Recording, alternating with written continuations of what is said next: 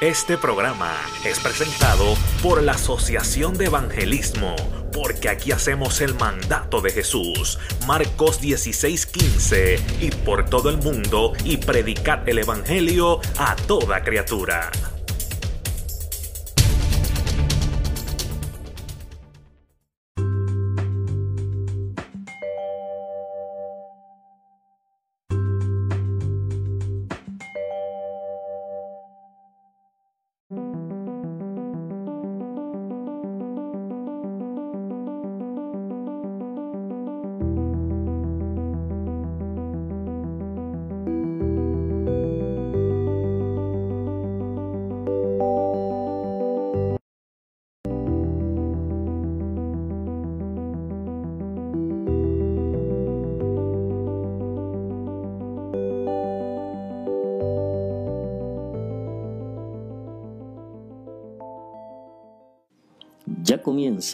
Vida Cristiana TV con el pastor Raúl Pacheco y el ministro Joel Maldonado. Sean todos bienvenidos. Dios les bendiga.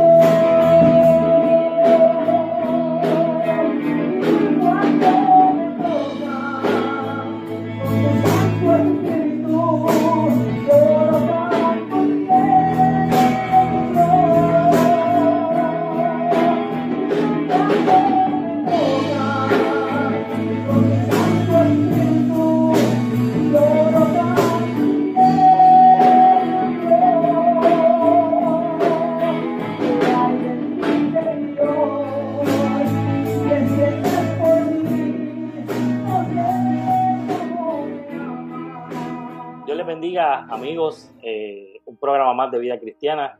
A mi lado está Joel Maldonado. ¿Cómo estás, Joel? Amén, amén. Todo bien, gracias al Señor. Aquí contento por estar nuevamente en este programa Vida Cristiana TV para aquí, para todos los, para todos los que están, ¿verdad? Viéndonos en esta noche. Amén. Ha sido, ¿verdad? Un- unos programas que hemos tenido, ¿verdad? Emocionantes. Y hoy no es la excepción. Tenemos una pareja, un matrimonio, ¿verdad? Que son ministros del Señor. Él es evangelista. Ella canta para la gloria del Señor.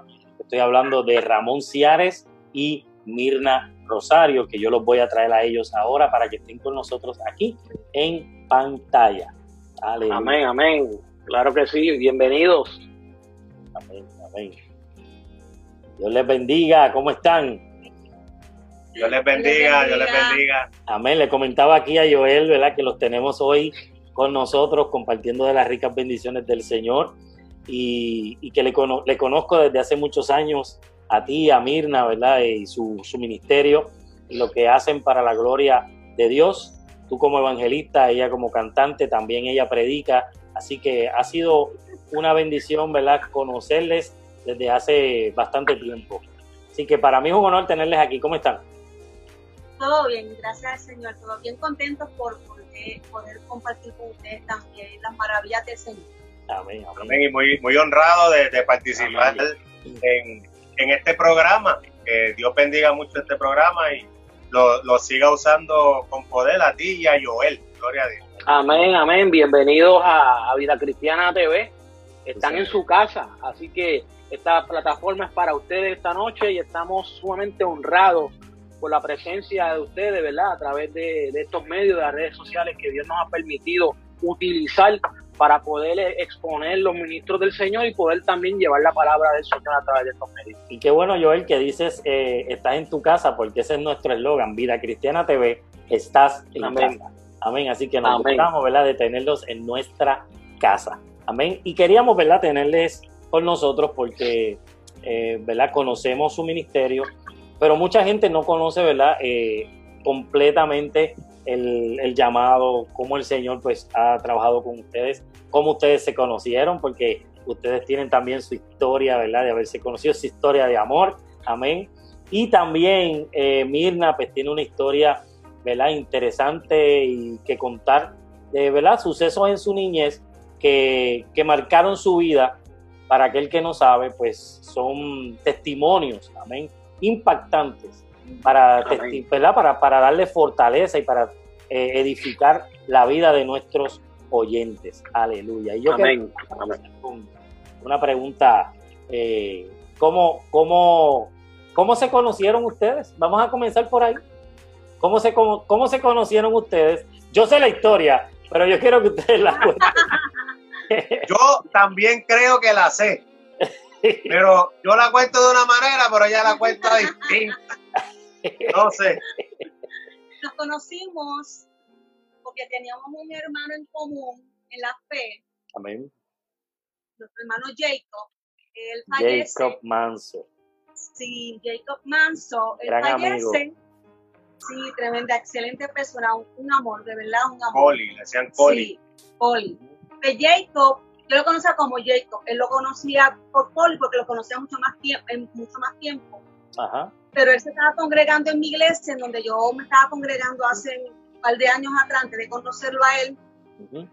Y entonces eh, nos conocimos en la funeraria. En, re- en resumidas cuentas, nos conocimos en la funeraria. En Porque una yo estaba hablando- funeraria. En la funeraria. Bonito lugar para ¿dónde- conocer. Sí. ¿En qué pueblo, en qué pueblo fue, fue eso de la iglesia? ¿En qué pueblo tú te congregabas? Yo me congregaba en la iglesia Monte Tabor de, del pastor la, ah, Héctor Héctor Pacheco. En Carolina. Oh, Amén, amén, amén. Sí, ya yo no estoy ahí, ya yo no estoy porque me raptaron, me llevaron para la MI, porque él era MI, este, pero sí, yo estuve 11 años ahí en el Tabor. Te llevó para la MI. Sí, muchacho sí. no está fácil. Me mudaron para allá, Pero siguen en Creo- Carolina. después- Están en Rolling Hill, Sí. Carolina. y estamos Sí. en Ra- con Carolina, Dios nos dio salida, estuvimos esperando en el tiempo del Señor, ¿verdad? Porque Él fue bien paciente y pues como la iglesia para mí fue bien, bien importante, marcó mi vida bien brutal, me ayudaron muchísimo, pues habían unos lazos bien fuertes y yo le decía a, a, a Ramón, a Junito, que, que me ayudara a orar, que Dios me preparara mi corazón y que nos diera salida. Y así, pues él estuvo conmigo allí un tiempo, pero él siempre me decía, yo soy MI, vamos, a, vamos para la MI. Yo, pues claro que sí, vamos para allá, pero vamos a orar. Y así, pues Dios nos dio salida, gracias al Señor nos dio salida y estamos ahora en la MI de Rolling Hills. ¿Cuánto, Oye, cuánto pero- tiempo llevan de casados? ¿Cuánto tiempo llevan de casados? 12 años. 12 años. Parece que fue 12 ayer. años. Sí, un año de novio. Oye, eh, pero eh, 12 años. amén, amén. Eh, te dijiste algo muy importante, dijiste algo muy importante que quiero rapidito abundar y es que se pusieron de acuerdo y oraron y esperaron contestación del Señor para la salida. Eh, Sí, y que es muy años. importante para, para esta juventud de ahora que está creciendo, Así es. que, que, que no, no podemos meternos en ningún sitio, en ningún lado, no podemos tomar ninguna decisión y esto incluye los noviazgos sin poner los planes en las manos de Dios sin consultarle a papá. Es Amén. muy importante la oración, es muy importante la dirección y, los felicito, ¿verdad? hicieron lo correcto, ya son un matrimonio que está dado por el Señor. Amén. Mira, de hecho, tocas ese punto y es bien importante porque lamentablemente estamos viviendo unos tiempos en donde los jóvenes se sienten en un momento dado presionados. Y yo me sentí en un momento dado presionada. Eh, de hecho, una vez me comentaron, es que tú eres muy exigente. Yo, no es que yo sea exigente, es porque eh, yo tengo que esperar en el Señor. Yo no me puedo mover a lo loco, porque eso va a determinar mi futuro. Y Dios me mostró a este hombre sin yo conocerlo. Wow. Yo lo vi, yo lo vi por tres noches consecutivas en visión. Y yo pues comencé a orar por ese compañero. ¿Y era una pesadilla para ti o no? No. No, no, no fue pesadilla. miren, miren, no. hermanos y amigos que están escuchando, yo tengo esta confianza porque estas dos personas que están aquí son amigos míos personales. Eh, pasan tiempo, ¿verdad? Pasamos tiempo juntos, a veces en mi casa, compartiendo. Y por eso tengo esa confianza y por eso me expreso así, pero, pero son, son gente de Dios, ¿verdad? Y, por eso es que lo, lo, hago, porque tengo esa confianza. La confianza, claro que sí. Así es, y, pasó el tiempo, eh, cuando yo lo conocí, yo no me acordaba de lo que el Señor me había mostrado, pero cuando nos fuimos conociendo, que fuimos bien amigos, primero que todo, eh, sabía, había una atracción, ya había un gusto, obviamente. Eh, Dios comenzó a recordarme lo que Él me había, me había enseñado, lo que me había mostrado ya y lo que me había hablado ya. Así que Dios comenzó a, confirmar. ¿Y qué pensabas tú, eh, Ramón? ¿Qué pensabas tú en cuanto a este proceso? el proceso a mí Mira, uno, hay unos detalles que te dicen a ti que una persona es de Dios. es un hombre de Dios, una mujer de, Dios. Yo, yo, además de que canta brutal, porque tengo que decirlo, es mi esposo y todo, pero Dios, Dios la bendiga mucho, canta brutal, un talento espectacular.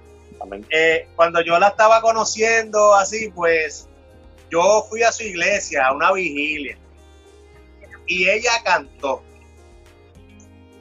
yo no la había oído cantar. Cuando esa muchacha abrió la boca, yo me quedé.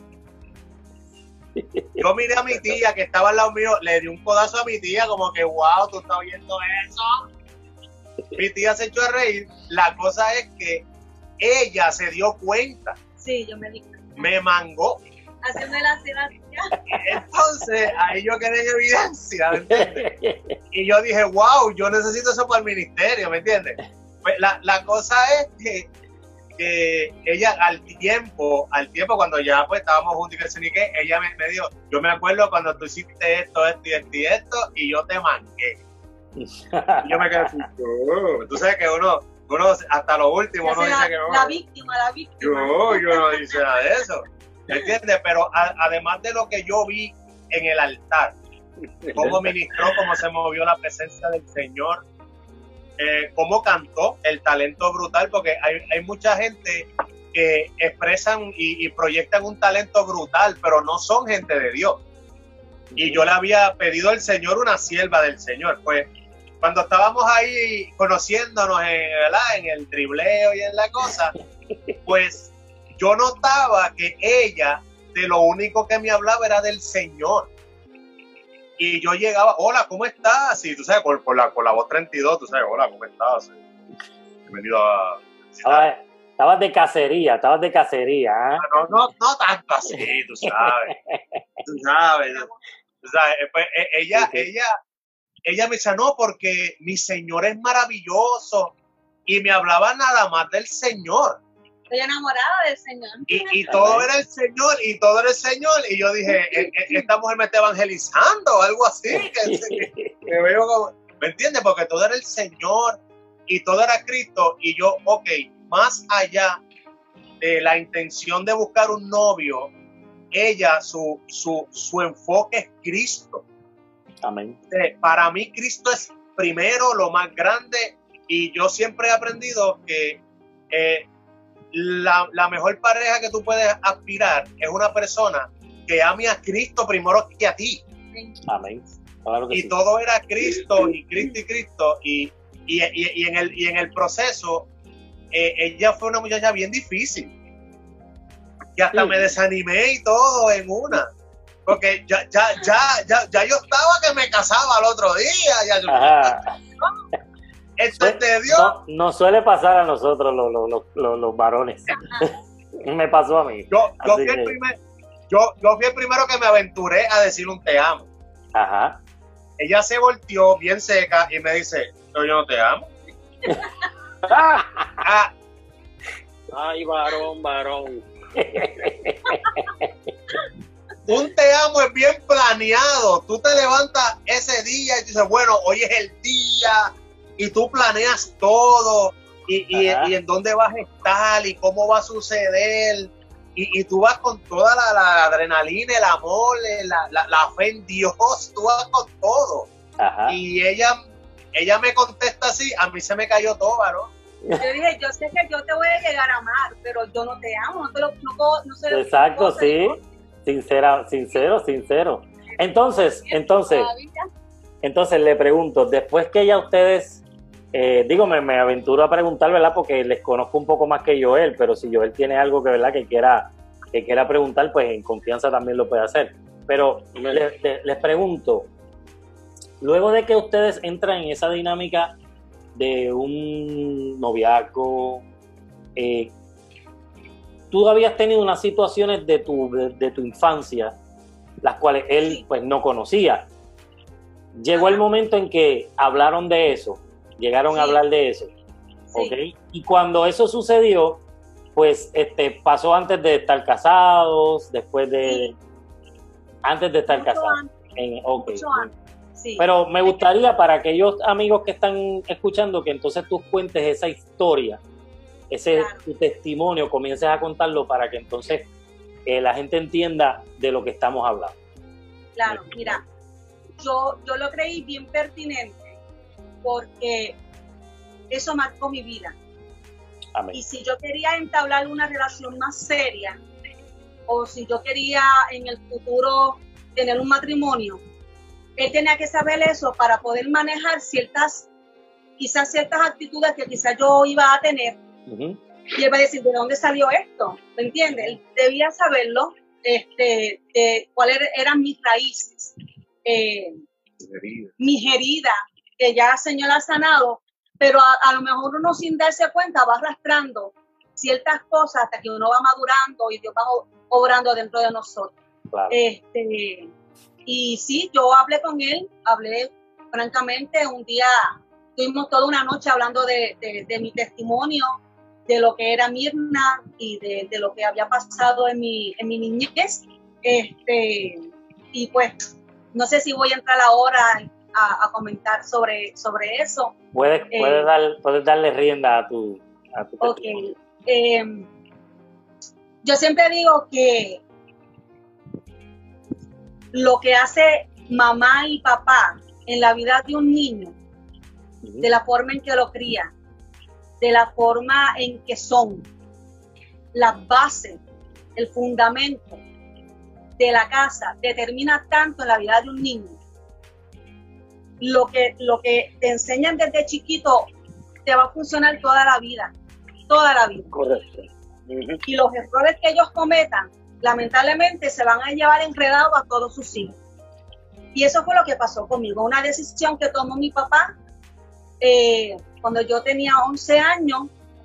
Yo veía en mi casa, mi casa, mi papá era normal, el único vicio que papi tenía, yo siempre menciono esto porque la gente al escuchar mi testimonio puede pensar de que papi era alcohólico, que fue drogadicto o cosas así, cual, cual no es así eh, papi, aquí en mi casa nunca, nunca se compraba cerveza, nunca. Eh, ni alcohol, nada, nada. El único vicio que tenía mi papá era el cigarrillo. Yo fumaba mucho. Y cuando yo tenía alrededor de 8 o 9 años, yo comencé a ver como que unos roces en ellos, pero yo era una nena, yo no tenía esa, esa mentalidad de que hay papi y mami tienen problemas matrimoniales, para nada. Pero a medida que pasaba los años, pasaba el tiempo, eran más fuertes, discusiones más fuertes, eh, a, nivel de que mami una vez le tiró con, un cuchillo a papi en medio de la discusión. Este, y, y, fue más fuerte, más fuerte, la actitud de, papi cambió por completo. Él era celoso, se volvió más celoso. Eh, papi le llevaba 11 años a mi mamá. Y pasó el tiempo y una vez nosotras, mi hermana y yo, yo soy la chiquita de, de, los tres de, papi, porque papi tuvo un matrimonio antes que mami, de cuatro, tengo cuatro hermanos este, primero de, mi papá. Y un día estábamos bañando, mi hermano y yo nos estábamos bañando con mami y de momento salimos del baño y papi la cogió por el cuello. Pero la soltó. Eh, otro día este, la amenazó. Y así sucesivamente pasaron unas situaciones que ya no dormían en el mismo cuarto. Yo dormía con mi mamá, inclusive, este, en el mismo cuarto. Hasta que una meses antes del, de noviembre,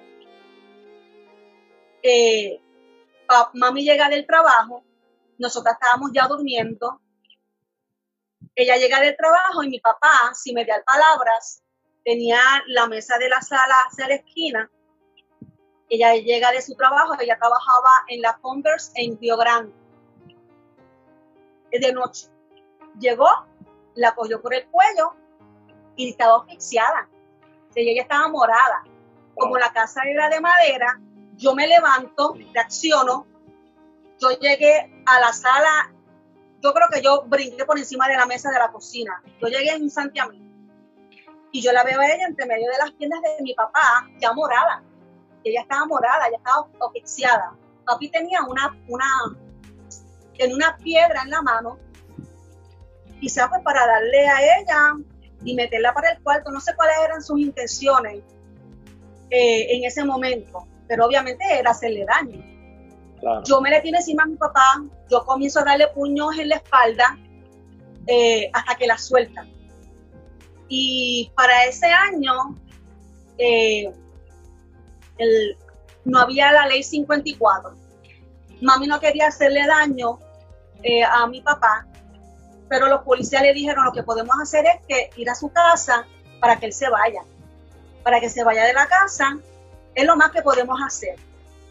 Eh, mami no quería hacerle daño con el bendito, él no es capaz de hacer nada más, eh, no lo creo capaz, como siempre lamentablemente ocurre. Como siempre ocurre, así es. Como siempre ocurre, no es capaz, eh, yo no, lo, no, no creo que me haga daño, este, una relación de tantos años, cómo me va a hacer daño, etcétera, etcétera. Pues mami creyó en eso, no hacerle daño a mi papá, lo sacó de la casa, sí, pero ya le estaba atormentado cuando ya intentó matar, ya su mente no estaba igual. De hecho, yo no, yo, yo, comencé a verlo diferente.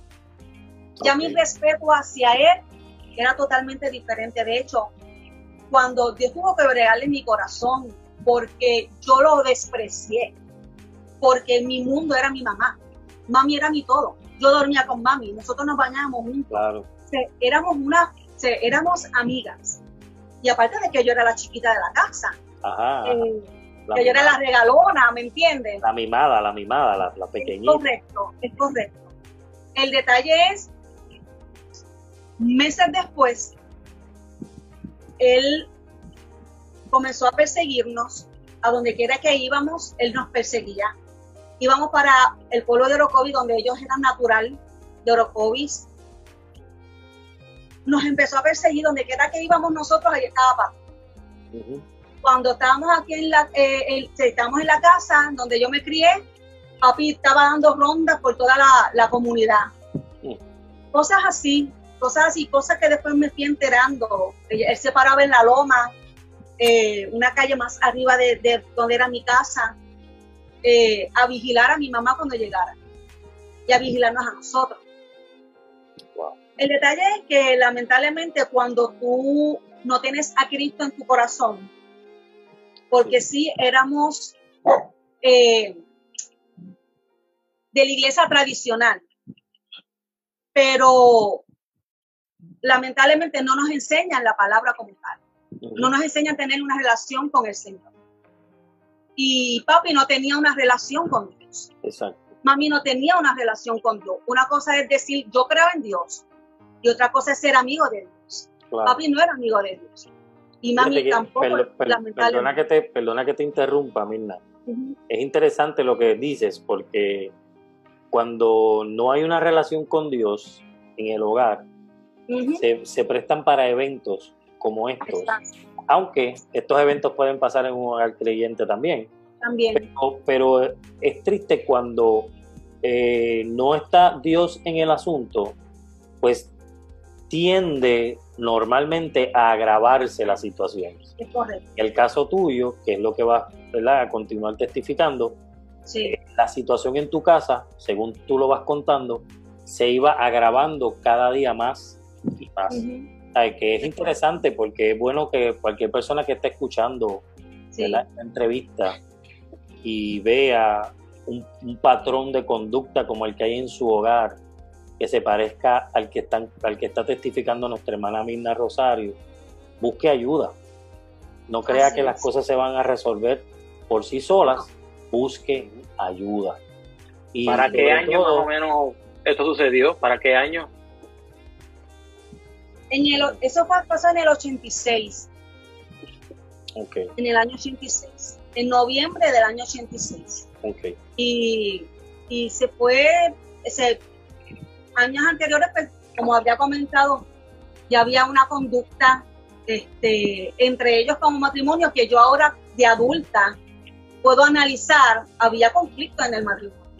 Eh, yo sí recuerdo que papi nos llevó a, a diferentes lugares, íbamos a diferentes lugares, a los mormones, fuimos visitando una iglesia a los mormones, este, él ponía cruces en las puertas, este, pero vuelvo y repito, no había una relación con Dios porque yo siempre, yo le apuesto a mi Dios, ¿me entiende? Ya le estaba atormentado, pero si no le daba la oportunidad a Jesucristo entrar en su vida, lamentablemente pasa lo que pasa, porque Claro. vuelvo y repito, no es conocer a Dios y decir, Señor, yo, yo, yo creo en ti, es tener un tú a tú con el Señor. Y mucha gente, tener una relación con Dios. claro, y mucha gente quiere tener a Dios como un amuleto.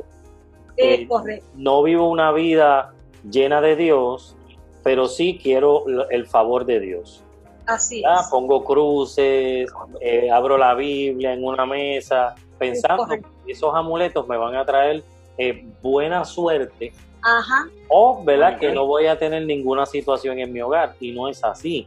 Yo, yo, ¿verdad? Nosotros que llevamos muchos años en el Evangelio, porque los cuatro que estamos aquí conectados, pues llevamos Así muchos años en el Evangelio y sabemos, ¿verdad? Que esto se trata de una relación con Dios. Hay que tener relación con Dios para que Dios, eh, ¿verdad? Sea el centro de nuestra casa y de nuestro hogar.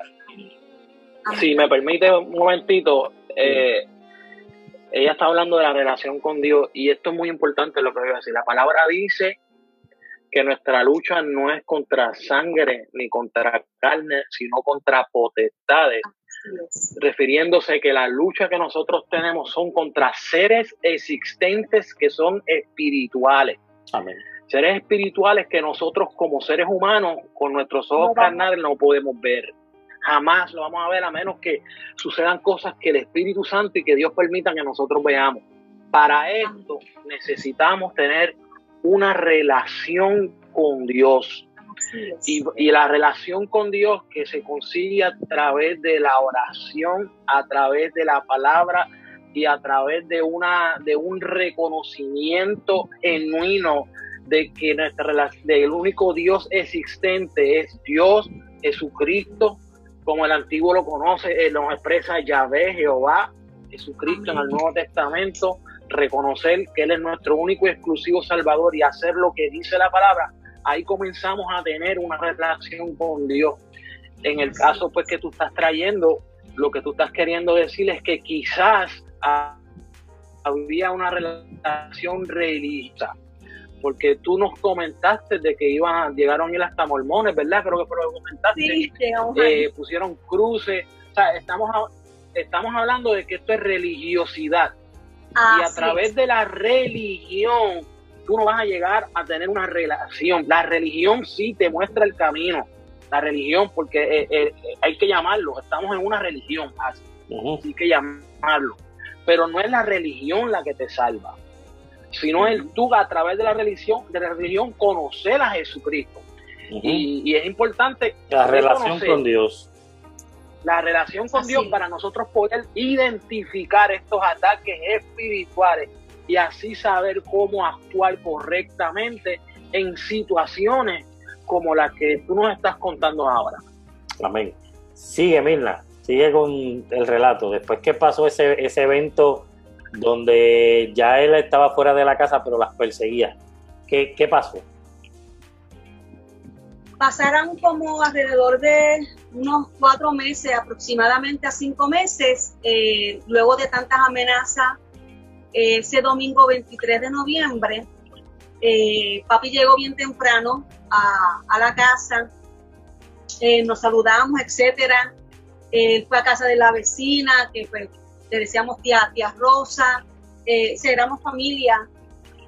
Él llegó, eh, sucedieron unas situaciones que, no voy a entrar en detalle, eh, pero salimos para una actividad en, Villa Caridad, de donde yo soy, de Carolina. Villa Caridad, Carolina, era el 15 aniversario de, la, de Villa Caridad, de, la comunidad. Y nosotros íbamos a participar en ese aniversario, en esa, esa fiesta.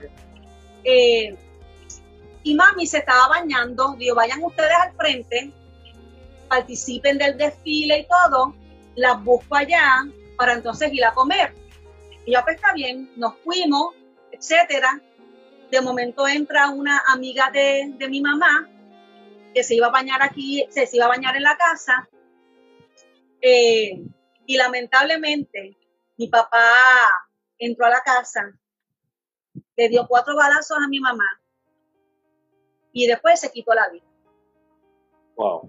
Eh, mami, eso fue a las 3 de la tarde. Mami, mami duró de 3 a 5 de la tarde. Lamentablemente para aquel tiempo, en el año 86, no había pues la tecnología que hay ahora. Usted sabe que mami tres horas con cuatro balazos en su cuerpo iba a vivir, podía vivir. Pero lamentablemente pues no, no, no fue así. Y yo siempre digo, mm, me levanté con mi mamá ese día y en la noche ya no estaba. Me fui a dormir, me fui a dormir sin ella hasta el resto de mi vida. Mi vida cambió por completo. eso fue, yo me acuerdo esa noche que yo al frente de la casa, mientras mi familia estaba hablando, iba a ser de nosotros, con quién nos íbamos a ir. Eh, yo no me atreví a entrar a mi casa más. Yo no entré, yo no pisé, desde ese domingo, yo no pisé mi casa hasta los 22 años. O yo no podía. Eh, esa es, yo me pellizcaba. Yo me pellizcaba porque se comenzó mi tormento. Yo me comencé a pellizcar. ¿Cómo va a ser? Se, no está mami, ¿por qué papi hizo esto? ¿Me entiendes? Desde ese día yo comencé a odiar a mi papá. Sí. Tú sabes, yo, mi vida cambió por completo, por completo. Nos llevaron al pueblo de Oropovis a vivir allá. Estuve unos meses con, con una tía mía. Hubo un suceso en ese lugar. Nos sacaron de, de ese lugar. Y en resumidas cuentas, vivía en ocho hogares. Porque ya Mirna no era, yo siempre fui eh, fuerte de carácter, una, una niña firme. Pero me volví bien rebelde. Bien rebelde. Tenías 11 años cuando pasó esto. 11 Tenía 11 años y lamentablemente yo cumplo, cumplí años un mes después. Yo cumplo en diciembre, eso pasó en noviembre, y yo lo pasé en el balcón de casa de mi abuelo. Fue el día más horrible, el día más horrible de mi vida. Wow. Nosotros recibimos. Te pregunto. Ajá. Te pregunto, Mirna, ¿tú llegaste a recibir algún tipo de tratamiento, ayuda psicológica después de esa situación? Mira, recuerdo que nos llevaron a, un, a un psicólogo un año nada más no, no recibimos la ayuda como tal. aquí el único psicólogo de psicólogos fue el que me pudo ayudar. Porque eh, no recibimos ayuda. Y, y, vuelvo y repito, yo le voy a mi Señor. Si la persona que tiene, tiene una situación y tiene la oportunidad de ir a un psicólogo que lo haga, eso no, no, ¿verdad? No voy a criticar eso. Pero lo que no puede hacer el hombre lo puede hacer mi Señor. Y, y, yo le doy gracias al Señor por todos los procesos, porque no pude ir a un psicólogo, sí fui un año y recuerdo que lamentablemente eh, la, el abuelo, mi abuelo por parte de papá, me hizo un comentario que me marcó. Sin darse cuenta, me hizo daño. Me dijo que papi y mami se le habían aparecido de noche.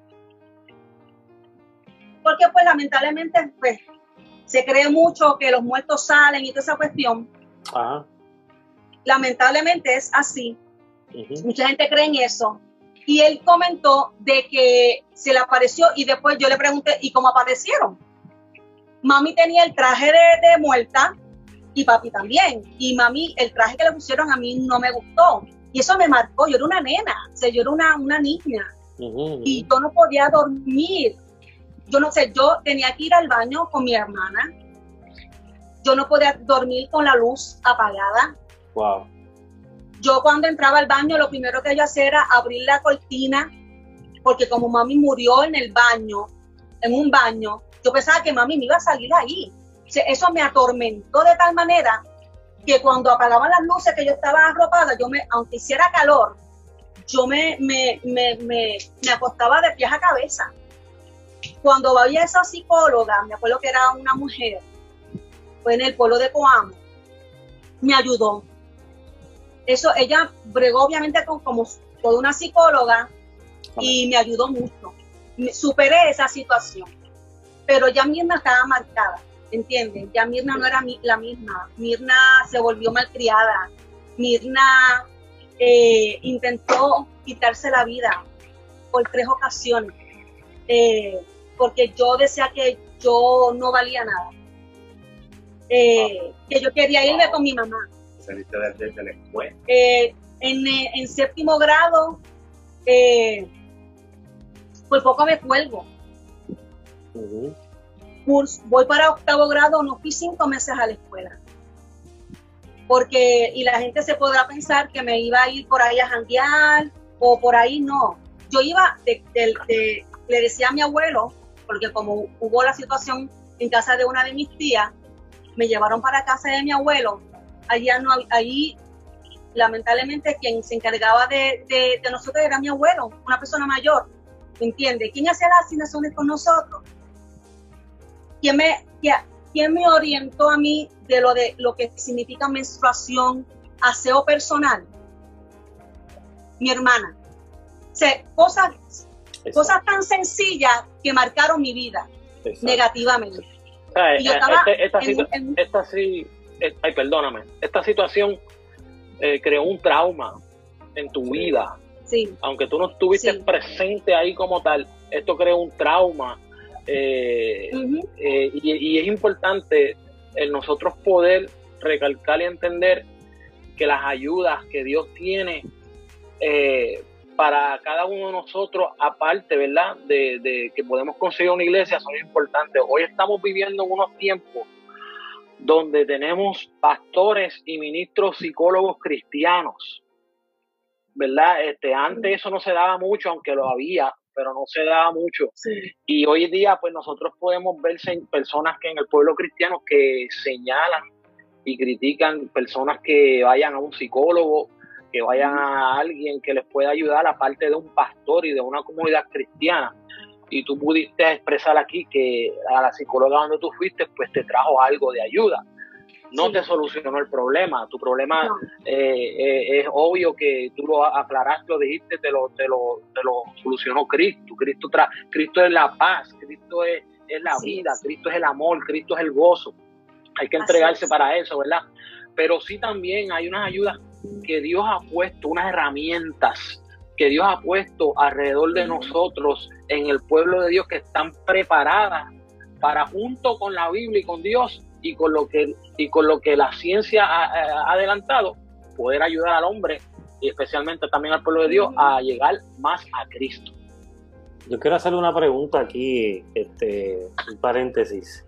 Yo sé que la historia continúa, pero quiero preguntar, porque cuando comenzamos a hablar de, ¿verdad? de la situación que te, que te rodeó, eh, comenzamos diciendo que esto tú se lo contaste a Ramón.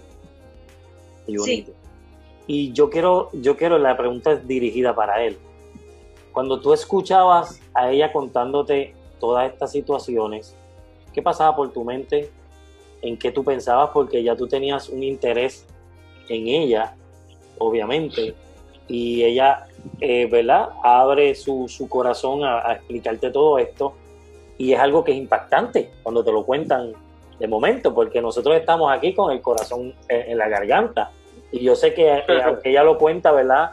Eh, de manera Sí. fluida, pero yo sé que son eventos de su vida que marcaron Sí. su vida Sí. y en, a lo mejor en aquel momento pues no estaba tan fuerte como ahora, pero yo quisiera saber cómo, cómo, cómo te sentías tú y qué, pens- qué pasaba por tu mente en ese momento.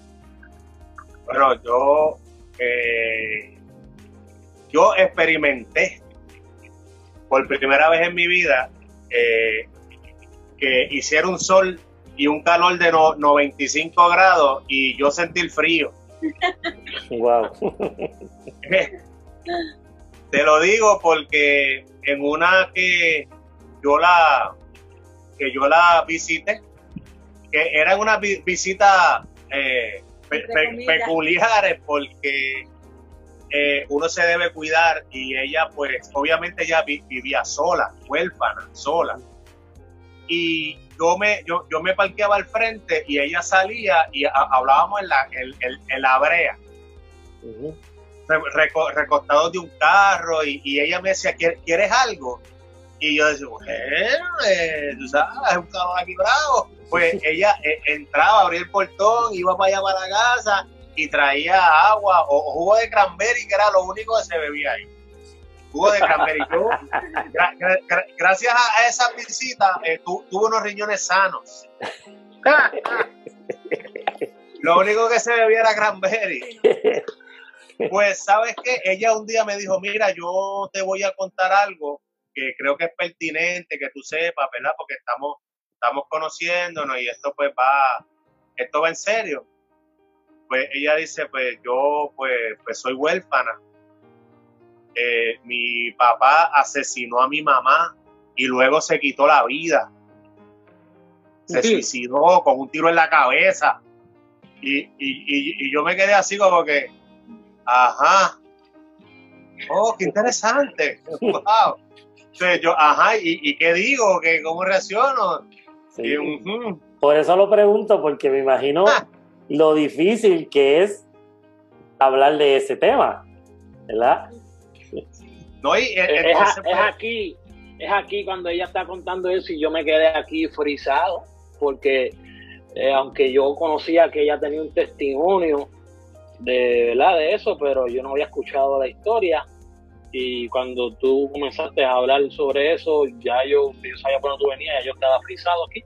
Me imagino tú allí, cuando tú la estás conociendo para tú enamorarla eh, y que te cuentan eso, eso fue un balde de agua fría.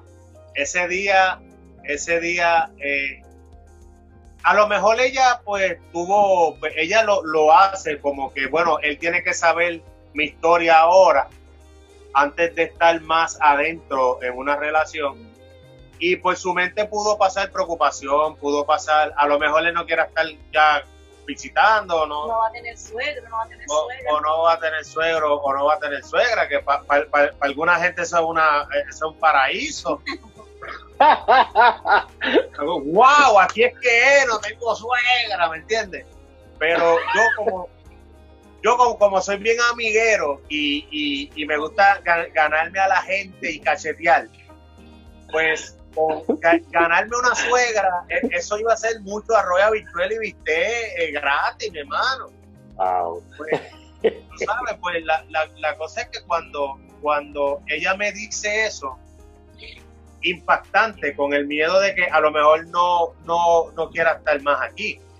Eh, mi mamá fue asesinada por mi papá, luego se quitó la vida, a nosotros nos lle- llevaron a Orocovi, Eh, ella me, me, cuenta lo destruida que estuvo, que ella, siendo una niña, se escapaba de la casa de las tías y se iba al cementerio y se acostaba en la lápida de, la mamá porque quería estar con mami. Yo le escribía cartas encima de la, de la tumba de mami, yo con, el lápiz de la escuela, porque a eso, eso iba a comentar ahorita, en los cinco meses que no fui a la escuela, muchas personas, quizás hasta misma mi, mi, propia familia, porque yo era rebelde, yo era una malcriada, para todo tenía una respuesta, pensaran que yo lo me estaba por ahí jangueando, no. yo le decía abuelo, abuelo, eh, que mi, la maestra no vino, es que hoy no hay clase, este, y era para dormir, era para, me iba con el bulto para, para ver a mami, escribirle cartas en, el, en, la, en la tumba, ¿entiendes? yo estaba destruida, me, intenté quitar la vida tres veces y, gloria al Señor que, Dios no lo permitió, ¿me entiendes? Y lamentablemente, como yo siempre digo, eh, eh, toda la familia estaba de luto. la familia Rosario por un lado, la familia Colón por el otro. Toda la familia estábamos de luto, estaban de luto y estábamos tres adolescentes en el medio de todo. La familia Rosario le decía que mami fue la culpable, la familia Colón le decía que, que papi fue culpable. O era una pelea, lamentablemente, entre comillas, ¿verdad? Porque no era algo de tú a tú ni nada por el estilo. Hubo sí, en el, en el entierro no fue nada fácil, porque ambas familias se encontraron, ¿entiendes? Este, Yo fui a ver a mi papá por 10 minutos en la tumba, ah, en el velorio no quería verlo. Yo no quería saber nada de la familia Rosario porque estaba destruida, ¿me entiendes? Y yo odiaba a mi papá, yo llegué a odiar a papá. Eh, y, en medio de, toda esa situación estábamos nosotros, ¿me entiendes? Eh, una, una niña destruida, imagínate. Raúl, Joel, eh, hablando claro, tú estás conociendo a una muchacha, ¿verdad?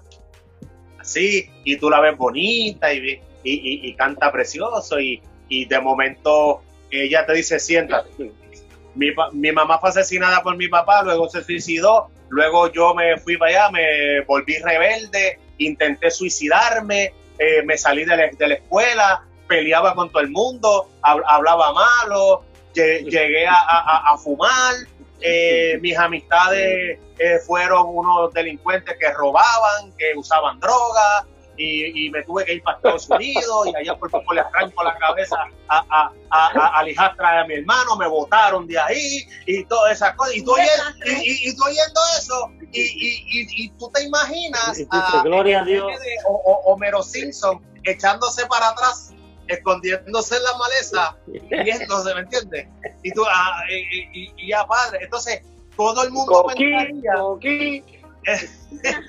y uno así como que, ajá, ¿dónde estoy metido? Entonces, todo el mundo pensaría, ese muchacho quiere arrancar y largarse.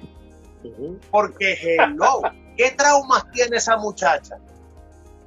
Esa muchacha está bien con todo lo que ocurrió esa muchacha un día se, levanta y le da una loquera y, ahí quedas tú en la cama. y, hay, gente que dice, eh, este muchacho va a salir corriendo, pero más allá de lo que la gente le gusta escuchar de esa historia, que, es el morbo, el asesinato, el vicio, las peleas y todo eso, más allá de eso, está la historia de cómo ella era como persona, rebelde, que hablaba malo, que se encajaba las pescosas con el que fuera, que, cuando estuve en el job court que, para estudiar, eh, hubo una pelea horrible y le cortaron la cara por aquí y ella tuvo que ser, ser pandilla. y entonces lo que me impactaba de eso era que mientras ella me lo contaba, eh, cómo ella era, las cosas que hacía, sus actitudes, la rebeldía eh, eh, por lo que había sucedido en su vida, eso no cuadraba con su vida actual. Y decía, eso, esa muchacha o me está mintiendo o en realidad Jesucristo transforma. Porque el testimonio de ella no cuadra, y te lo digo yo que vivo con ella. La muchacha más dulce del mundo quiere ayudar a todo el mundo, le da pena a la más cosita, este, e, ella siempre habla dulce, ella ama a los animales, ella quiere rescatar a todos los animales yo doy fe de eso también.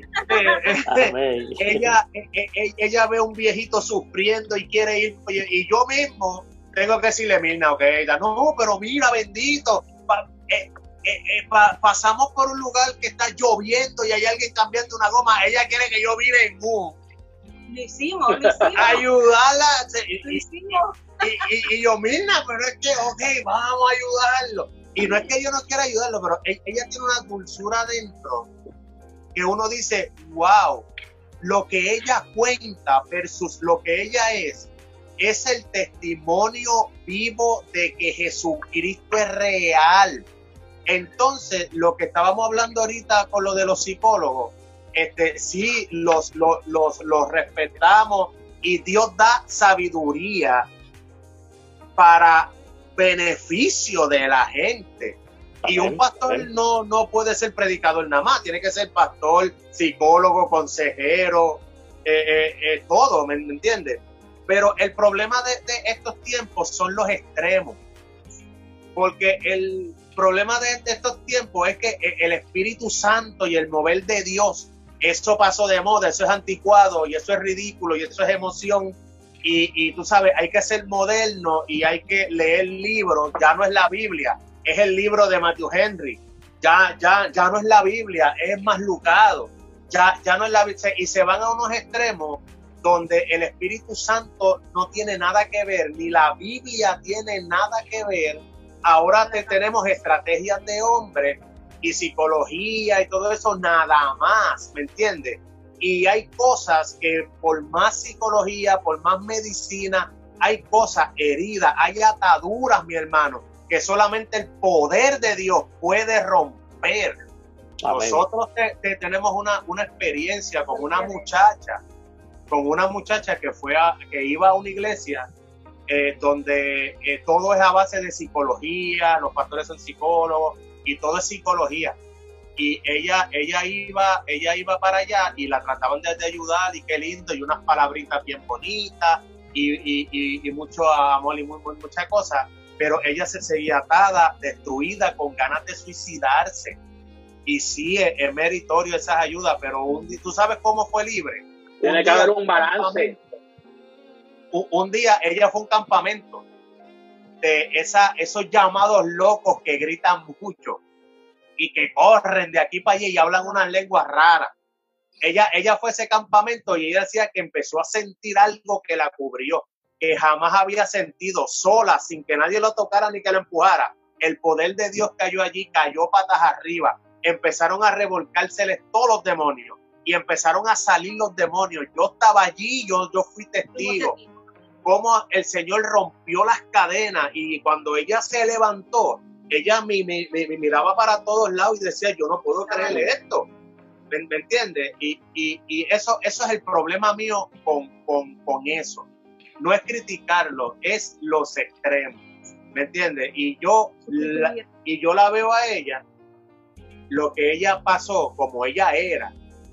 Y yo la miro y yo dice, pero es que nada que ver o sea, el que se entrega al Señor de verdad, Jesucristo lo restaura. Y restaurar no es te eliminé y busqué una cosa nueva. Restaurar es coger esos pedazos y volverlos a montar de, una manera que la... Y, pintarlo de, de, nuevo, empañetadito, pintado. Y la gente dice, esa no es la casa que estaba abandonada y es barata. No se parece nada porque hubo una restauración. Y eso fue lo que Cristo hizo en ella. Y más allá de espantarme, me convenció de que esa es la mujer que yo quiero. Una mujer genuina, restaurada y llena de, del Señor. En vez de, dice, en vez de estar espantado, fue lo contrario.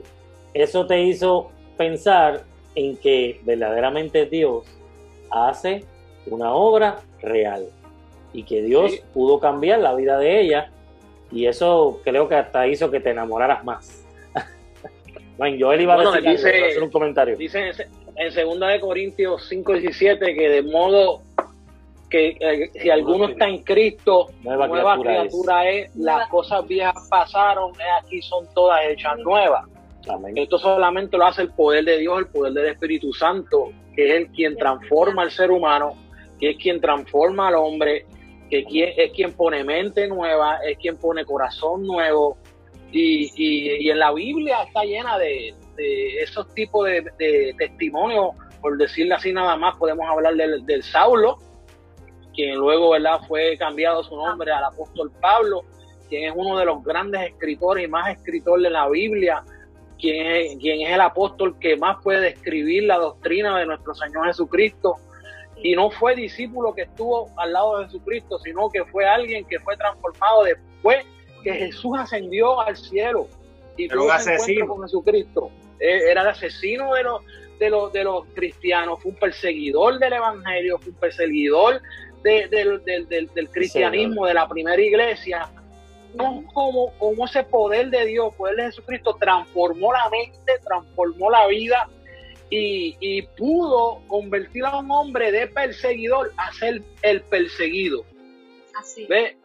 Y, y, eso solamente lo hace el poder de Dios, porque no solamente lo paró a que dejara de perseguir, sino que de ahora en adelante tú vas a sufrir por causa. Y el aceptar eso, aceptar esa vida, eso solamente lo hace el poder de Dios. Solamente lo hace el poder de Cristo, que es el mismo poder. Aquí a nuestra hermana Milna, la limpió, la restauró, la, repuso. Todo eso es como dice él, se la empañató, la pintó y le puso un ministerio en sus manos. Gloria al Señor. Por eso, por eso yo, yo siempre digo que es, como él, él, comenta, ¿verdad? Es una Mirna totalmente diferente lo que yo cuento a lo que soy. Es que, como decía el hermano Joel, cuando Dios llega a la vida del ser humano, saca lo mejor de nosotros. Y esa Mirna eh, llegó a ser de esa forma que ah, tengo una marca en la cara precisamente por la pelea que tuve en el job call. Eh, era, era un caparazón, ¿me entiendes? Era para que no me hicieran daño, para que me vieran fuerte cuando no lo era. ¿entiendes? Era una Mirna que decía, hey, aquí estoy yo, no está pasando nada. Eh, nadie me quiere, ok, no hay problema, yo sigo. Cuando estaba realmente destruida y en mi soledad, me desplomaba, ¿entiendes? Cuando llegas estabas como la cebolla, tenías capas. Capas que estaban tratando de protegerte hasta que Dios poco a poco fue desmenuzando y fue quitando esa, esas capas para que la gente viera la verdadera Mirna, que precisamente cuando hablabas de metamorfosis en tu, ¿verdad? En el, en el concierto que hiciste, eh, lo, pudimos entender así, ¿verdad? Que Dios fue transformando y quitando cosas en ti hasta que dio un cambio radical. Amén. Amén. Así, así es. Así es que se llama, pasa el tiempo, pasan los años. Eh, y Dios me permite escribir un libro que yo espero en el Señor que salga pronto y se llama Metamorfosis de mi vida. porque Esa era una de las preguntas que yo tenía para hacerte, que esto, tú has escrito un libro de, de, de, tus acontecimientos, de lo que pasó en tu vida, y que esto, pues, ¿verdad? Por lo del coronavirus, pues se ha detenido un poco, pero sabemos que en cuanto salgamos de esta pandemia, en algún momento tu libro sale a la, ¿verdad? A la, a la venta. Eh, yo lo, lo, vamos a hacer de ella, de, ese libro. Entonces, pero para ir adelantando un poquito y no, no extendernos mucho en la entrevista, eh, ¿cuándo conoces a Dios? ¿En qué momento de tu vida tuviste ese encuentro con el Señor? Mira, punto a tú. Dios está, es que el Señor es maravilloso. Yo, yo, es maravilloso y Él obra en cada cual de una forma diferente, pero con un mismo fin. Mm, porque mucha gente dice, no, es que Dios obra contigo diferente. No, Dios obra contigo de una forma diferente por tu personalidad, por tu background, por, por, lo, por, tu vida. Pero al final de todo es un mismo fin, ¿entiendes? Este, y es que lo busquemos, que nos entreguemos, que vivamos en santidad, que, no, que vivamos separados. entiendes? Eh, cuando yo salgo del job call, porque tengo la pelea, no me permitieron seguir en el job call. Se supone que en aquel tiempo, ya yo tenía 16 años, eh, tenía 16 años, me permitieran estudiar dos años en el job call, pero por la pelea, me permitieron solamente uno. Eh, sucedieron unas ciertas situaciones en, en ese trayecto eh, que yo llamo a mi hermana, la mayor, y le digo, Tita, está pasando X cosa. Eh, y ella, ella se asustó, ella me dijo, mira, vente para acá afuera, ella ya le servía al Señor. Y me dijo, te voy a enviar el, el pasaje y te vienes para acá con mi hermano mayor. Eh, y así fue, me fui para, para Webster, Massachusetts, y ahí estuve en casa de mi hermano, pero como Mirna seguía siendo la chica rebelde, hubo una discusión con la hijastra de mi hermano y de ahí me sacaron. Y entonces yo tenía 16 años para 17 aproximadamente. Yo me mantenía con el seguro social de mis papás y alquila, me alquilaron un, un apartamento. Ya yo estaba en la escuela, en el Bartlett, Bartlett High School, me acuerdo cursando el noveno grado.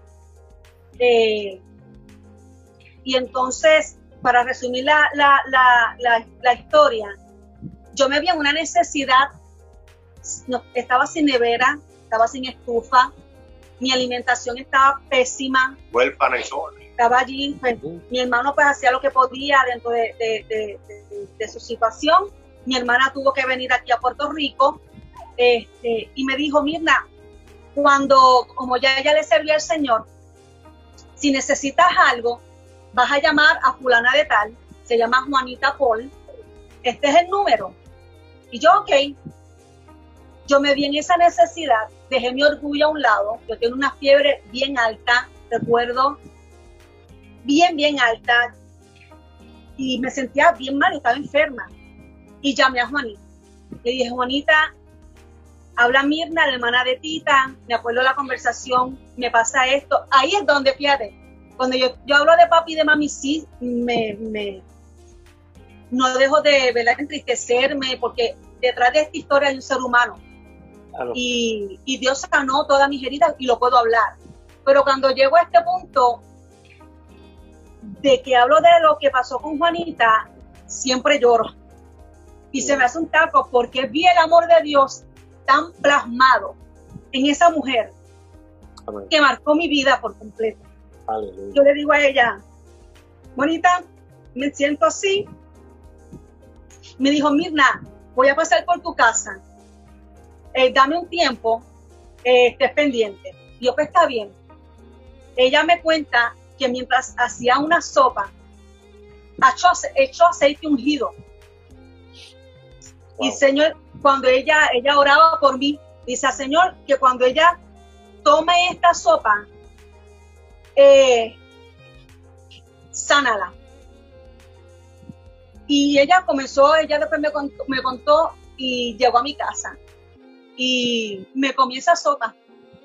Y no solamente me las comí, se quedó conmigo hablando y me sentí amada me sentí amada, me sentí que le importaba a alguien. Eh, y vi el amor de Dios en ella.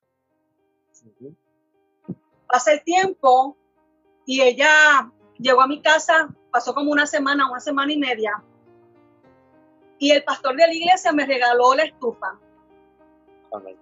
Y un hermano en Cristo, Miguel, ya partió con el Señor y me regaló la nevera. O sea, ella, aparte de darme la sopa, y hacerme sentir importante.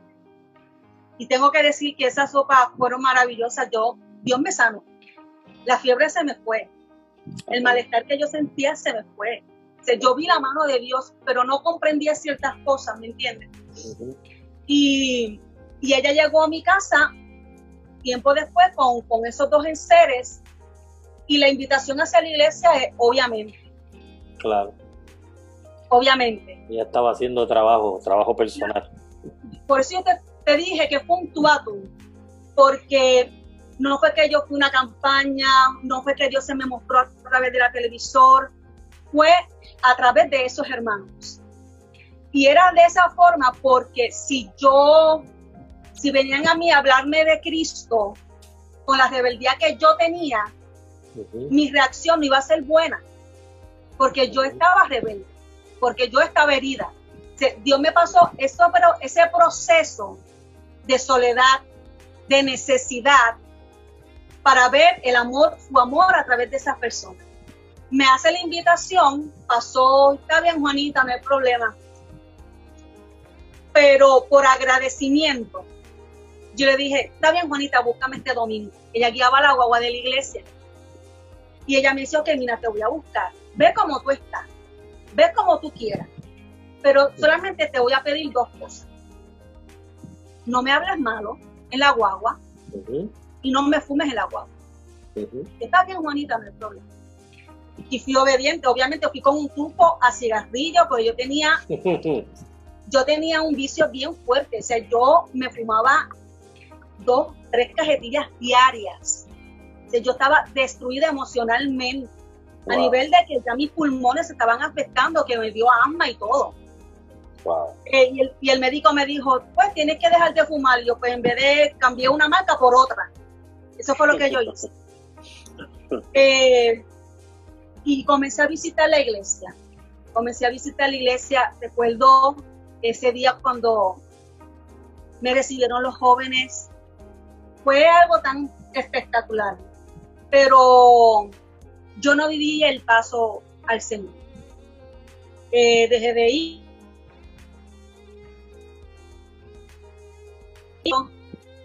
Pero no me hostigó. ¿me entiende? Fue amiga, ¿me entiende? Y hasta que llegó el día que en una de esas visitas, el día de los padres precisamente, del año 93, 94 aproximadamente, entregué mi vida a Jesús. Fíjate, mira qué cosa, el día de los padres. De los padres. Precisamente el día de los padres. Dios comenzó a quebrantar en mí el odio que yo le sentí, que sentía por mi papá. Eh, Dios es maravilloso y Dios me llevó hasta lo profundo porque era necesario. A nivel de que me vine de allá fuera para acá porque yo quería ya terminar mi cuarto año y este ya el seguro social no me lo daban, pues ya yo tenía ya 19 años eh, y vine para para Puerto Rico. Y ahí yo digo que fue la culminación de la metamorfosis, porque tuve que vivir en donde mi papá mató a mi mamá, porque yo no tenía donde vivir. Yo vine de allá afuera, estuve viviendo en casa de una amiga mía que se llama Cruzita, que yo la conocí en Estados Unidos, y yo estuve ahí viviendo y yo viajaba de Cataño hacia Carolina y poquito a poquito se hizo una casita, un ranchito como le digo yo, y, y me bañaba en donde papi había matado a mi mamá. Cuando yo dormí esa primera noche, todavía existía en los azulejos del baño la sangre de los dos, pues no sé cuál de, estaba lleno de sangre, es lo que quiero decir. Dios me llevó a, Dios me llevó hasta, hasta ese momento. Pero para mucha gente puede ser que sea cruel. Yo no lo veo así. Yo lo creí pertinente. Ahora que estoy sana, que Dios me libertó, que puedo hablarlo libremente, que el psicólogo de psicólogo obró en mi vida de una forma tan espectacular. Dios me llevó ahí a ese momento en mis, de mis comienzos para quebrantar todo y poder ser sana. Y eso fue lo que Dios hizo. Dios me llevó ahí, ahí estuve un tiempo, hasta el día de hoy. Wow. Hasta el día de hoy, gracias al Señor. Fíjate, es interesante, eh, y qué bueno que mencionaste el asunto de la hermana Juanita, porque Juanita, amén, Juanita hizo muchas cosas, fíjate, y qué bueno, ¿verdad? Eh, Juanita evangelizó. Juanita fue instrumento de bendición para tu vida, tanto en sanidad como ¿verdad? Eh, trayendo eh, unos enseres que hacían falta en tu casa. Juanita fue el, instrumento que te lleva a la iglesia, porque es la que te invita, es la que te hace el trabajo personal. Fíjate, a veces nosotros nos enfocamos en los ministerios grandes y en la gente, ¿verdad? Que, que, pues, que, que, que son los que... nombre. Sí, los que salen en un flyer o los que cantan o los que predican, pero estas gentes anónimas que, que no se habla de ellos, que muy poca gente este, pues sabe lo que hacen, son aquellos que en los momentos precisos donde Dios quiere orar, con personas como tú mencionaste que estabas rebelde y que a lo mejor cuando se le acercara algún evangelista, algún predicador, hablarle de Cristo directamente le va a decir, no me hables de eso porque es donde estaba él cuando mi papá hizo lo que hizo con mi mamá. ¿Entiendes? ¿Cómo es que así fue. Claro, como, Dios en su perfecta sabiduría, miren, miren, hermano, es que es importante, amigo, que me estás escuchando, que estás viendo esta transmisión, que Dios es sabio, Dios, Dios todo lo sabe, todo lo puede, todo el conocimiento está en Él. Y cuando Él quiere trabajar con una persona, Él se, se nutre de cualquier medio para alcanzar el corazón de una vida. Como esta mujer, ¿verdad? Sabiamente comenzó a trabajar, a darte primeramente testimonio. Te, te, te, puso tú unas reglas. No hagas esto y no hagas esto. Es lo único que te pido. Lo demás, ve como tú quieras. A veces nosotros, ¿verdad? Pues se nos pasa ese, ese punto de que la evangelización, hermanos, no tiene que ser eh, de carácter global. Todo el tiempo queremos alcanzar mucha gente, mucha gente, mucha exposición y que todo el mundo vea lo que hacemos, pero qué bueno cuando podemos hacer ese trabajo personal, de tú a tú, como decía Mirna. Ese de tú a tú. siempre, maravilloso. Dios siempre tiene un plan, Dios siempre tiene un plan y el plan de Dios siempre. es perfecto. Y ahorita estábamos hablando del apóstol Pablo y se nos olvida a veces que hubo un Ananías que Dios utilizó para que el apóstol Pablo pudiera llegar y formalizar, ¿verdad? Ese proceso de, del encuentro, ¿verdad? Eh, hablamos mucho del apóstol Pablo, pero no hablamos de que hubo una Ananía que Jesús le llamó, lo, le dijo, vas a ir a tal sitio, a tal lugar, te vas a encontrar con fulano de tal, él te está esperando, ya yo me revelé y tú le vas a decir esto y esto y esto porque tengo planes con él. Y en esto y, aquí y aún él teniendo temor Amén. Ah, Juanita, tenía, sabía quién era, quién era, quién era él. Es correcto, es correcto. Aquí tenemos en, Juanita, vemos esa Ananías que Dios utiliza para que tú puedas, ¿verdad? Eh, eh, eh, entrar al plan que Dios tenía para ti. Y, y, es muy importante. Yo, yo, yo quiero compartir algo. Yo, yo, quiero compartir algo algo, algo rapidito pertinente, eh, que hay gente que cree que e-, evangelizar solamente es, mira tú, la Biblia dice esto, Cristo viene, el diablo te va a llevar, qué sé yo, pero no se olvidan que el dar, el servir, porque Juanita no fue para allá con una Biblia y a darle por la cabeza, ella fue con una sopa y le dio compañía, le dio amor la iglesia le proveyó los enseres. Tú sabes, eh, uno evangeliza dando. La Biblia es la segunda fase de la evangelización, no la primera. Amén. A menos que tú te pares en una esquina de calle, ¿verdad? Y prediques, ok, porque tú no vas a estar en una esquina de calle eh, dándole compañía a la gente o sopas juntitas, ¿me entiendes? Pero ayudar a la gente en qué te puedo servir. Amén el servicio. ganártelos y después tú les predicas. Claro. Es correcto, es como ahorita, como, como te decía, que todo tiene que haber un balance. O sea, tú, ahora mismo tú lo dices, no todo no es Biblia, tiene que haber también eh, una, una actuación, tienen que haber unas actitudes, tiene que haber un comportamiento, tiene que haber, ¿verdad? Este, un, un, mover del ser humano también, que tiene que ir acompañada, puede ser mover del Espíritu Santo, tiene que servir. Y para eso tiene que haber una disposición. Si tú no tienes la disposición y tú no reconoces eh, unas cosas que, que tenemos que hacer, tampoco vas a llegar ahí.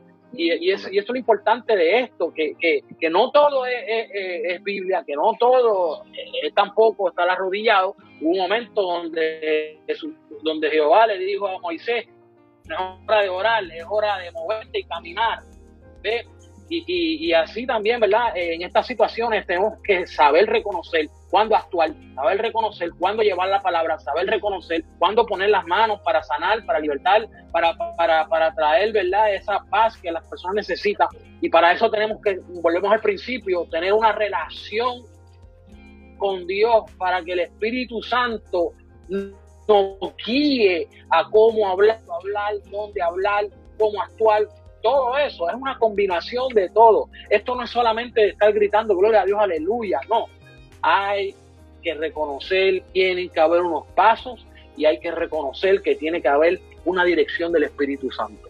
Yo siempre digo, cuando esté el amor de Jesucristo, cuando esté el amor de Jesucristo en toda, tu, en toda su plenitud dentro del ser humano, es cuando hace la diferencia afuera. Porque si no tenemos amor, como te dice la Biblia, nada somos, ¿me entiendes? Estamos huecos, ¿me entiendes? y, el, el, punto de todo es el amor de Jesucristo dentro de nosotros y nosotros como luces vamos a impactar a todos los demás. Y eso fue lo que hizo Juanita conmigo. Impactó mi vida. Amén. Y desde de ahí para acá ha sido un proceso donde el Señor eh, te ha levantado en, el área de la música, estás cantando para el Señor, estás predicando, has testificado, has dado tu testimonio, viene un libro por ahí, han ido a Estados Unidos porque consta y a llevar allá eh, ¿verdad? el mensaje de esperanza. Le falta, ¿qué les falta? ¿Qué les falta? Bueno, y, me conoció a mí, y me conoció a mí. También, también, también. Eso fue, Tengo que incluirme porque... Eso fue otro proceso porque yo me sentía al yo ser independiente, al yo ser autosuficiente, cuando me voy a casar las cosas tienen que cambiar. Ajá, ¿Entiendes? Tienen que cambiar. Y si yo no hubiera estado sana, no hubiéramos durado todo este tiempo. Amén. porque yo iba a arrastrar todo mi pasado. Porque yo vengo de donde mi papá era celoso yo no iba a soportar una persona que fuera así, aunque sea un chililí, aunque no lo fuera, pero yo lo iba a ver de esa manera, ¿me entiendes? Porque estaba herida. Yo me llevo por unos procesos siendo libre, siendo libertada, siendo sanada, siendo restaurada para hacer lo que soy hoy. Obviamente Él, le doy gracias al Señor por su sabiduría, porque como yo fui autosuficiente toda mi vida, cuando Él llega a mi vida, las cosas van a cambiar. Y Él con su sabiduría me supo, me ha sabido pastorear, ¿me entiendes? Ha sabido manejarme. Uy, qué palabra dura, pastorear. se, metió, se, metió, se metió Dios en el asunto aquí. y, yo, pues, pues obviamente, eh, eh, somos lo que somos por, porque amamos primeramente al Señor y, y segundo porque hemos dejado que el Señor lo ¿entiendes? La Biblia dice, ya no vivo yo, vive Cristo en mí. Las cosas viejas pasaron, como decían, como decía el, hermano Joel, y es la realidad. No, me molesta mucho cuando decimos, no porque es que los rosarios son tremendos, no porque es que los fulanos, esa familia es tremenda, no, porque si vive Cristo en tu vida, la sangre de Cristo tiene que tener más peso que la de Rosario o Colón. ¿Me sigue? Eso es así. eso es así. Que los genes, el ADN, no a mí, la, la, esta sangre que corre por mis venas es la sangre de Jesucristo porque me cambió. ¿Me entiendes? Ya no soy como antes. Los rosarios son fuertes o los colones son de una manera bien, pero ya yo soy diferente porque soy hija de Hay una porción bíblica que está muy a tono con lo que es tu testimonio y ya para concluir quiero leerla. El Salmo 40, versículo 1, 2 y la primera parte del versículo 3 dice, pacientemente esperé a Jehová y se inclinó a mí y oyó mi clamor y me hizo sacar del pozo de la desesperación, del lodo cenagoso, puso mis pies sobre peña y enderezó mis pasos, puso luego en mi boca cántico nuevo, alabanza a nuestro Dios.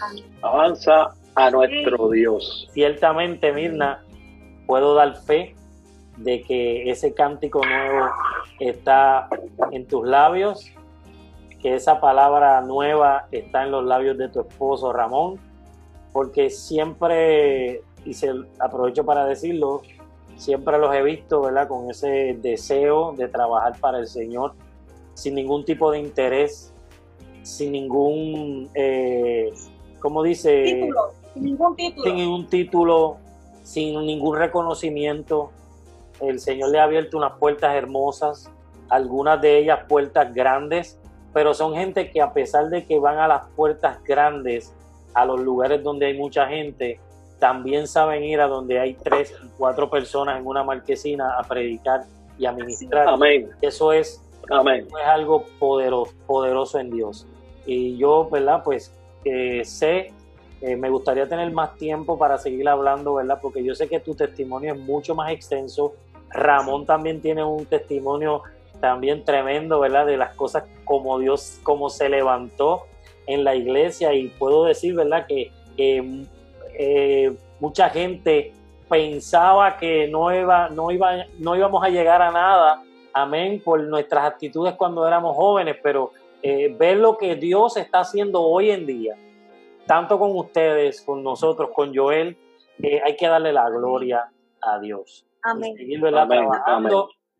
para su gloria y su honra. Estamos deseosos de que ese libro salga ya. Amén. a la Ayúdenme a venta. orar. Amén, que salga. Y el libro viene con un bono. Ese libro va a Sí. venir con un, con un disco Un CD. grabado, un, un CD, un CD compacto, un disco compacto grabado en vivo, porque el Señor también te ha permitido escribir unas canciones que hablan de tu vida, ¿verdad? En momentos de tu vida, momentos Amén. Donde te pudiste sensibilizar para la gloria del Señor. Así que ya prontito, cuando pase toda esta situación, yo sé que eso va a ser Amén. posible. Así que den su número de teléfono. eh, El, el número, eh, mi, mi número es el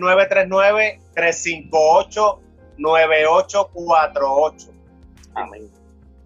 939-358-9848 o 787-385-8603. Tienen un canal de YouTube también donde están sus prédicas y están también este, los cánticos. ¿La puedes, ¿La puedes dar? Ramón Ciares. Bueno, eh, Ramón Ciares, así mismo, entran a YouTube Ramón Ciares y sale nue- nuestro canal, se suscriben y le dan a la campanita, alaba, para que Muy se bien. gocen de toda esa bendición. Anu- anuncio pagado. bueno, No me cobren. ha sido un gusto tenerles hoy con nosotros, amén, en otro programa más de vida cristiana. Dios les bendiga de una manera Ujú. especial y Amén. poderosa. Sigamos, ¿verdad? Orando los unos por los otros. Y usted, amigo, hermano que me escucha, gracias por su atención. Y otro día, ¿verdad? Que te conectas con Vida Cristiana TV. Te ve Paz en casa. en casa. Amén. Amén.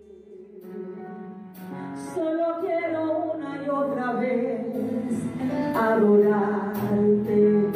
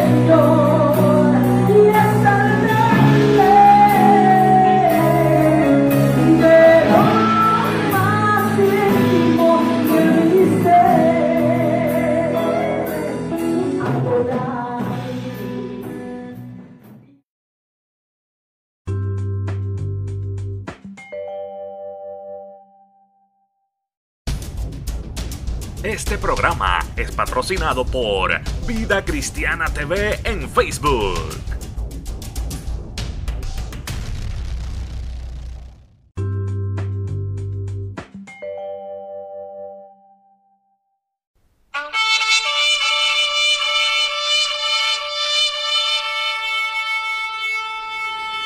Este programa fue presentado por la Asociación de Evangelismo Hebreos 4:12. Ciertamente, la palabra de Dios es viva y poderosa y más cortante que cualquier espada de dos filos. Penetra hasta lo más profundo del alma y del espíritu, hasta la médula de los huesos y juzga los pensamientos y las intenciones del corazón.